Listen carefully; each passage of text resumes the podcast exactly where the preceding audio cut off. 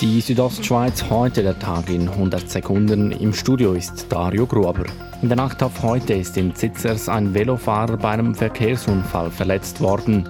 Beim Überqueren der Straße wurde der Velofahrer von einem Auto erfasst und zu Boden geschleudert, teilte die Kantonspolizei mit.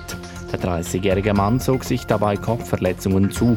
Der Autolenker fuhr nach Angaben der Polizei weiter in Richtung Langquart, ohne sich um den Verletzten zu kümmern. Die Polizei sucht nun den Unfallfahrer und Zeugen. Gestern Nachmittag ist es auf der Julier Passhöhe zu einem Verkehrsunfall gekommen. Wie die Kantonspolizei Graubünden mitteilte, fuhr ein Motorradfahrer in einer Kurve geradeaus in die Leitplanke.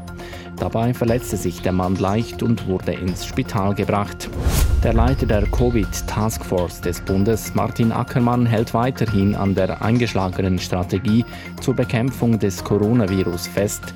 Zu dieser Strategie gebe es zurzeit keine Alternative, sagte er der NZZ am Sonntag. Sie sei einfacher und billiger und weniger einschneidend als die flächendeckenden Maßnahmen, die bei hohen Fallzahlen nötig wären, so Ackermann. Die Schweizer Großbank UBS will laut einer Meldung der Sonntagszeitung die Deutsche Bank kaufen. Verwaltungsratspräsident Axel Weber plane mit seinem neuen Konzernchef Ralf Hamers die Übernahme einer großen europäischen Bank, hieß es. Auch die britische Barclays Bank könnte dem Bericht zufolge übernommen werden. Auch an der Commerzbank soll die UBS Interesse haben, hieß es.